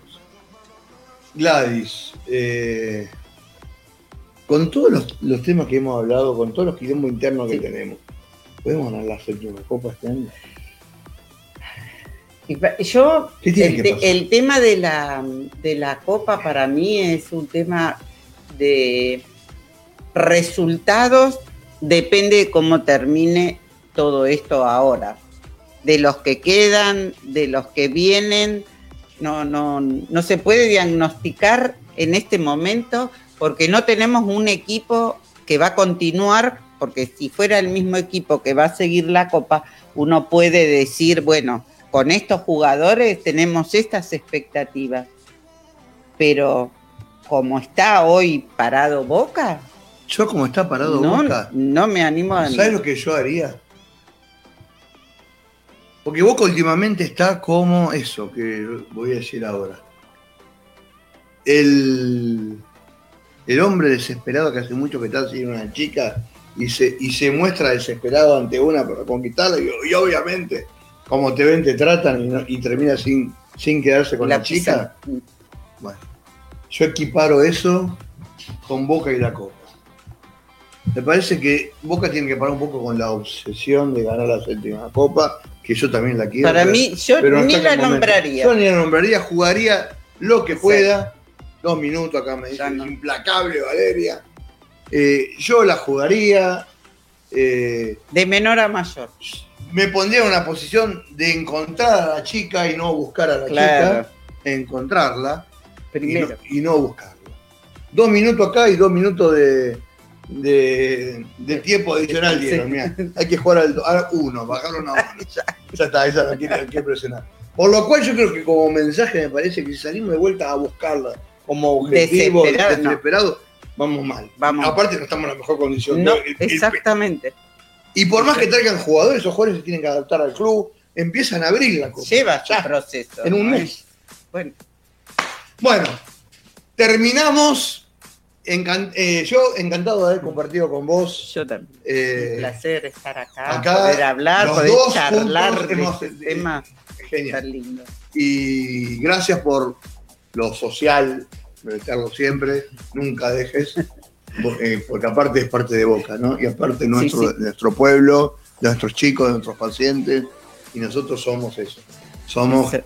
somos personal de salud. Sí, Eh, y nunca tenemos que olvidarnos. No. Y de casualidad estamos hablando de Boca, pero a través de la salud llegamos a Boca. exactamente. Muy bien. Porque yo hablé sobre COVID en el programa de ellos, de, de Sí, Arriba sí, Bolsa. sí. Así que, gracias. Vos no, vos no, Valeria. Vos eh, Será. en Arriba Bolso sobre, yo estuve, en- vos no estabas en Arriba Bolso, Valeria. Bueno, eh, terminamos. Será hasta el miércoles. Hasta el miércoles. Gladys Tena y Augusto Schiavone. Muchas gracias. Les deseamos muchas gracias a todos. Buena semana. Buena buen semana. Y que el domingo ganemos. Y que ganemos. Y que hoy también gane. Y que hoy también, por supuesto. All good, man.